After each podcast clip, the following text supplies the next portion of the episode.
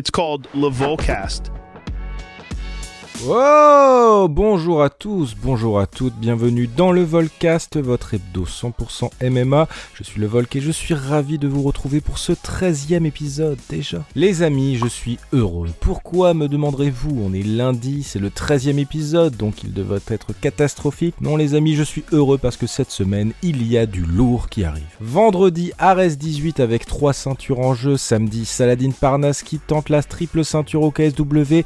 Et quelques heures plus tard, lui UFC 296 qui termine en beauté cette jolie année de MMA. D'ailleurs, je vous l'annonce ici, nous allons organiser à l'occasion du dernier épisode de l'année une grande remise de prix et d'ailleurs c'est vous qui allez voter. L'occasion de décerner un prix au KO de l'année, au Français de l'année, au coach de l'année, bref, nos abonnés bien aimés de Fight Minds auront la parole. D'ailleurs, quel nom devrait-on donner à cette récompense? Dites-le nous en commentaire. Si vous n'êtes toujours pas abonné à Fight Minds, c'est le moment, vous pouvez même souscrire pour du contenu exclusif et devenir les mecs les plus cool de vos régions. Mais avant toute chose, il faut parler d'UFC ce week-end c'était retour à l'Apex avec Cocorico, le français Kevin Jousset en prélim et c'est l'heure du débrief.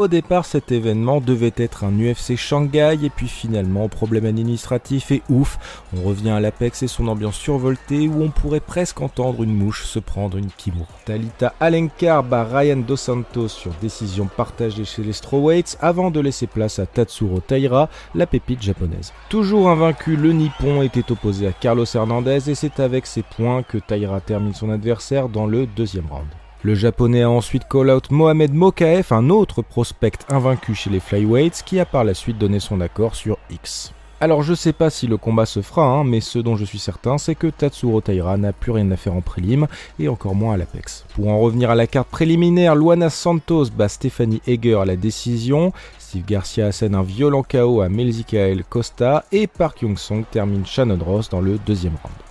C'était ensuite au tour du plus océanien des Français Kevin Jousset de faire son retour dans l'octogone trois mois après ses débuts réussis à l'UFC. Le partenaire d'entraînement d'Israël Adesanya était cette fois-ci opposé au striker chinois Kenan Song, et là encore la performance était belle. L'ancien judoka n'a pas vraiment eu besoin de son grappling pour battre son adversaire et a montré de beaux progrès en striking.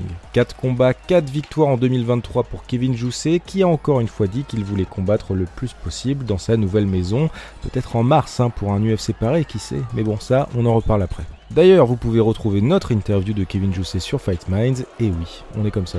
La carte principale s'est ensuite ouverte avec André Muniz qui s'impose par décision partagée contre Park Jong-young, The Iron Turtle chez les middleweights. À l'UFC, il y a des employés modèles et Tim Elliott en fait partie. Appelé en dernière minute pour remplacer Alan Nascimento contre Sue Mudaerji, le vétéran s'est finalement imposé sur un triangle dans le premier round. Bravo, monsieur Elliott.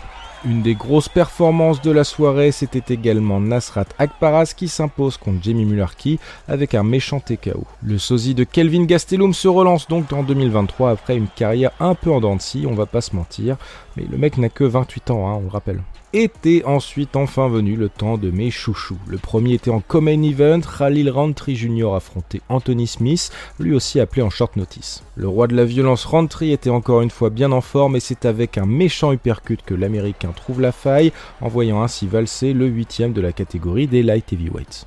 Khalil Rantry Jr. a ensuite call-out le champion Alex Pereira, et ça peut sembler un peu tôt, hein, mais je vous rappelle qu'on est chez les light heavyweights, et chez les light heavyweights, bah y a personne.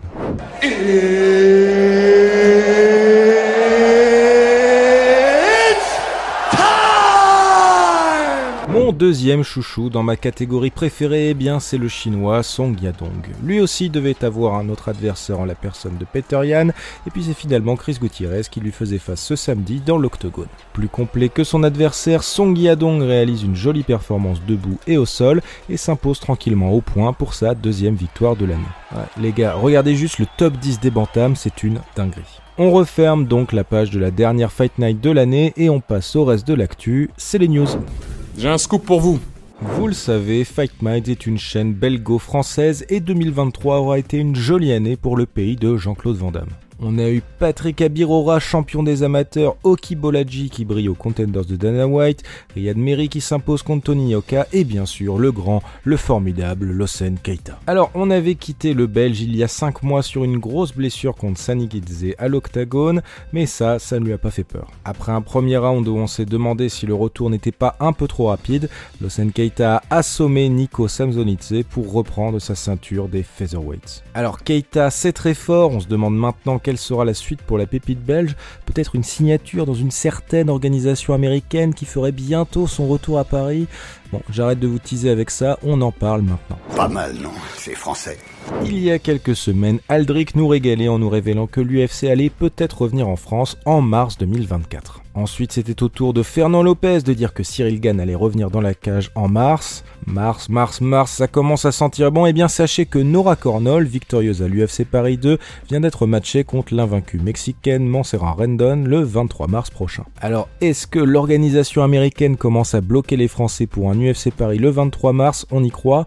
En tout cas, si ça se fait, ça se fera certainement sans Nassourdine Mavov, Taylor Lapillus et William Gomis, déjà matchés début 2024. Pour Gomis, on connaît son adversaire puisqu'il s'agit de l'arménien Melzik Bagdasaryan. D'ailleurs, si vous voulez des news sur les derniers combats à l'UFC, j'en ai un paquet pour vous.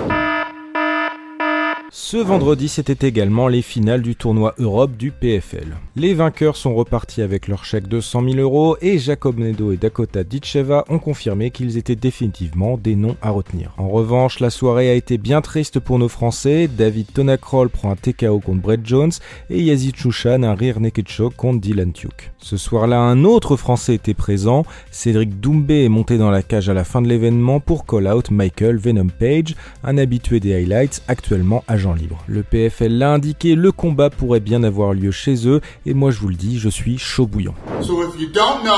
Je l'ai déjà dit, je suis un fan absolu des bantamweights et le 17 février, nous allons avoir droit à un banger. L'ancien champion des flyweights et des bantamweights, Henry Cerudo fera son retour contre Merab Dvalishvili, le meilleur copain de l'ancien détenteur de la ceinture, Aljamain Sterling. Alors, est-ce que le génie Cerudo saura faire face au takedown à répétition de Merab?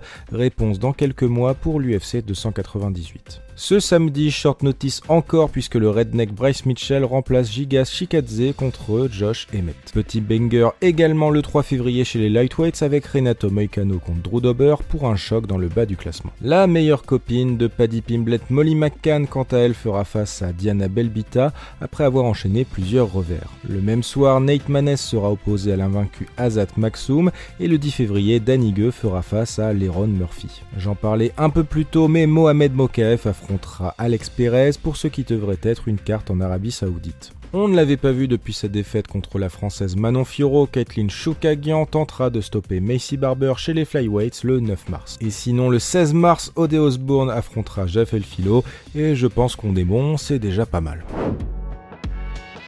Ah, le Volcast, 13e épisode, c'est déjà fini, mais on reste sur ses appuis pour le reste de la semaine, puisque Ares, puisque Saladin Parnas, puisque UFC 296. Pour le dernier numéroté de l'année, Leon Edwards défendra sa ceinture contre Codby Covington, et Alexandre Pantoja fera de même contre Brandon Royval.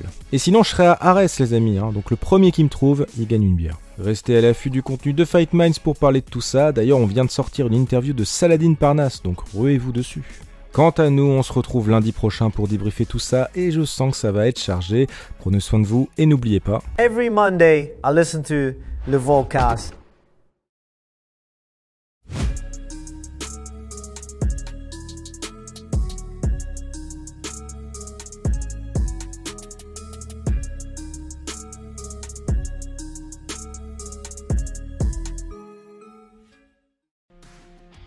Et c'est tout pour aujourd'hui. L'équipe Fight Minds te remercie d'avoir investi de ton temps pour écouter le fruit de notre travail et de notre passion commune pour le MMA.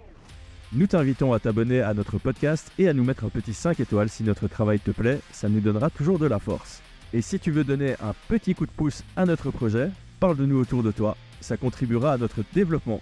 Nous sommes également sur Twitter et YouTube, viens nous y retrouver pour échanger. A très vite pour plus de contenu sur l'art de la bagarre.